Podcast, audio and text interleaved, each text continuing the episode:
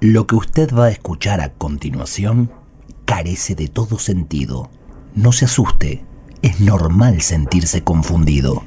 Usted se va a preguntar mil veces qué nos pasa por la mente. Se va a cuestionar incluso el porqué de nuestro accionar. Seguro comenzará a sentir intriga por el funcionamiento de nuestra vida en sociedad. Pero no se tome esas molestias. Solo disfrute. Sin embargo, le recomendamos tomarse una copa de vino antes de continuar, porque aquí contaremos hechos históricos, los más icónicos de nuestra patria, pero de una manera particular. Prometemos cambiar solo algunos detalles. La esencia de la historia seguirá intacta, aunque no nos haremos responsables del daño ocasionado. Ahora, cállese y cierre los ojos. Comienza el cuento.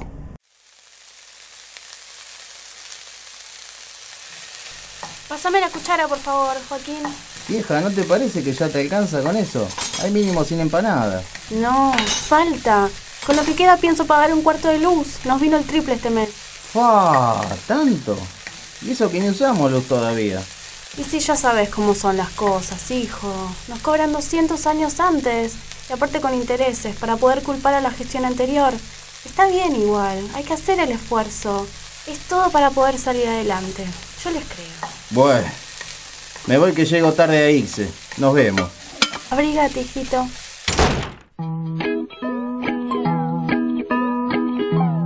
Salut, je suis Antoine y les contaré la historia de Joaquín, un joven estudiante de la UBA que lucha por sus derechos de manera tímida.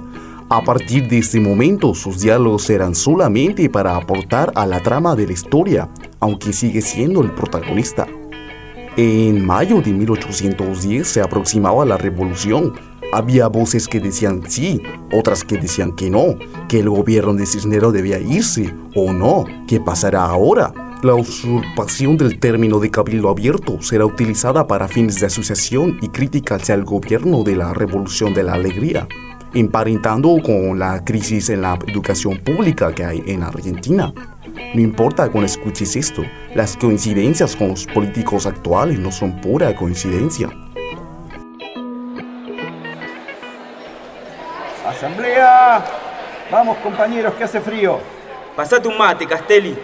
Compatriotas, luego de habernos reunido con el rector Cisneros, reunión en la cual le planteamos la necesidad de una asamblea con facultad abierta, tres días después nos encontramos aquí, en este 22 de mayo, en esta asamblea popular y abierta a todo el pueblo.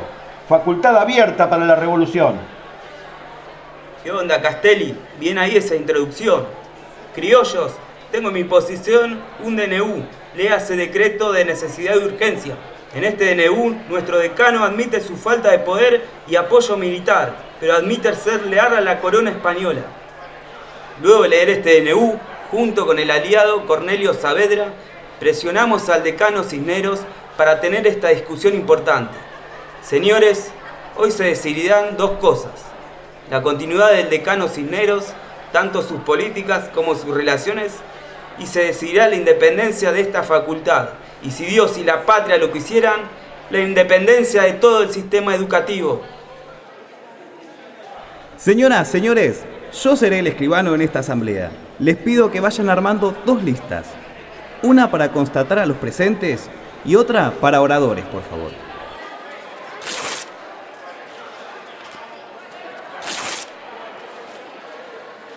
Con lista en mano, convoco al obispo Lue. Buenas y santas, señores, creo que esta asamblea se discuten asuntos que van más allá de la autoridad del alumnado. Solo Dios debería decidir sobre la gobernabilidad y la continuidad de la corona española y de cualquiera de sus representantes. Me proclamo a favor de la corona, el virrey y de la soberanía española. Y me gusta mucho la situación a los que nos llevan estos criollos resentidos. Muchas gracias, señor obispo. Juan José Castelli se le concede la palabra. Muchas gracias. Quería primero hacer una pronunciación personal. ¿Qué tiene que venir a hablar un obispo sobre la educación y sobre todo aportando absolutamente nada? Bueno, mambo mío. Yo me voy a pronunciar a favor de la soberanía del pueblo criollo que conseguimos desde que la Junta Central se disolvió. Somos nosotros, el alumnado, los que tenemos el derecho de decidir quién nos dirige y a dónde nos dirigimos. Abajo con el rectorado del señor Cisneros. Muchas gracias, señor Castelli. Llamo ahora al fiscal Milouta. Señores, por favor, no conviertan esto en un Boca River. Estamos en un debate democrático conseguido por el honorable rector Cisnero. Voy a concordar con el DNU del señor Cisnero. No corresponde a esta facultad decidir por todo el sistema educativo. Capaz que en esta facultad odia Cisneros, pero en otras facultades nos agrada Cisneros.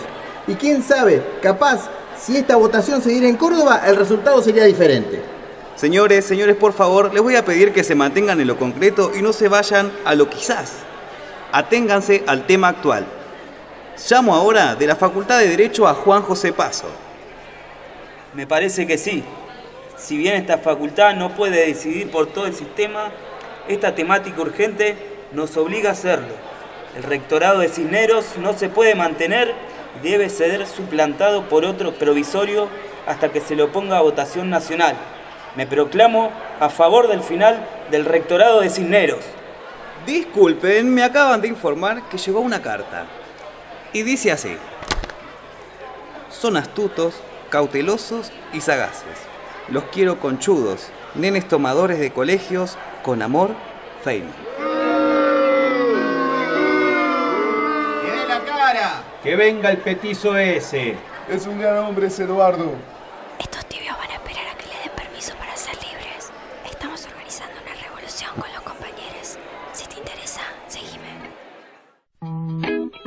Entonces el pobre Joaquín no sabía qué hacer. Se vio confundido con la piba que le invitaba a seguirlo.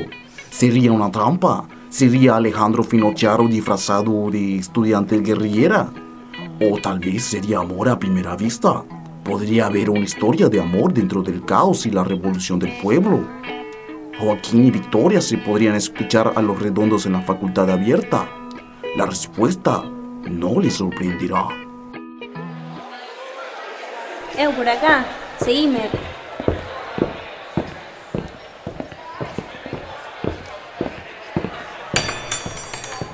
Cuidado con eso. Es una espátula que nos quedó de la toma del 2010. Tuvimos que rasquetear las paredes porque se nos caían.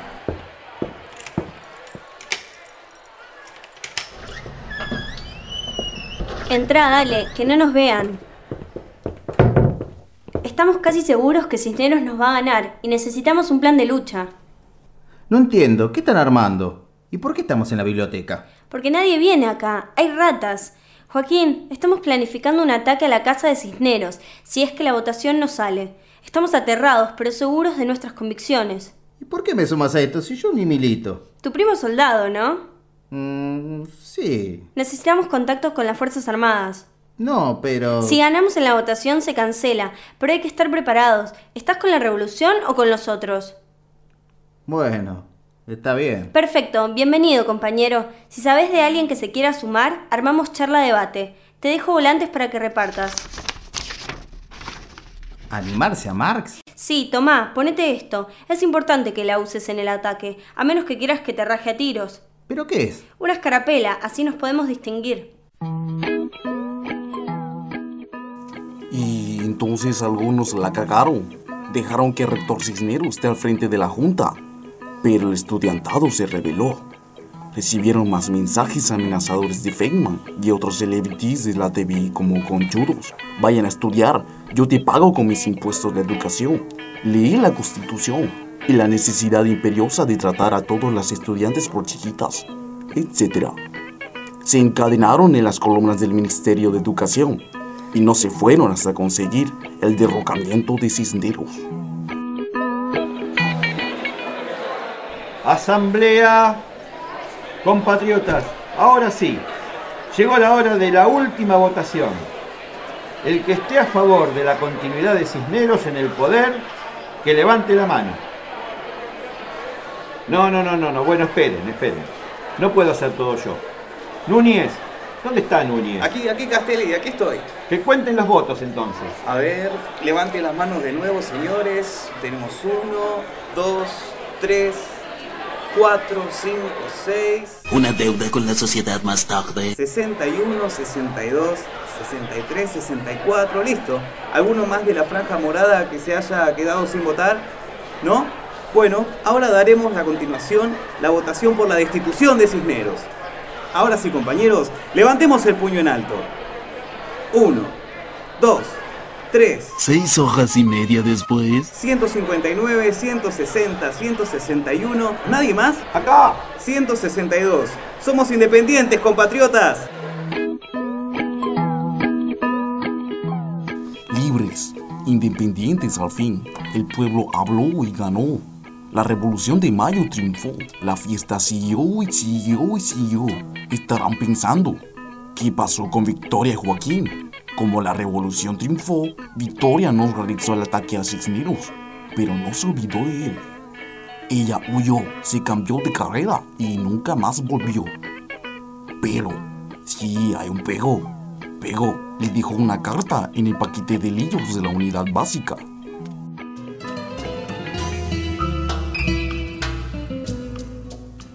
Amado Joaquín, debo dejarte. ¿Por qué? No puedo decirlo. ¿A dónde iré? No puedes saberlo. ¿Cómo llegaré?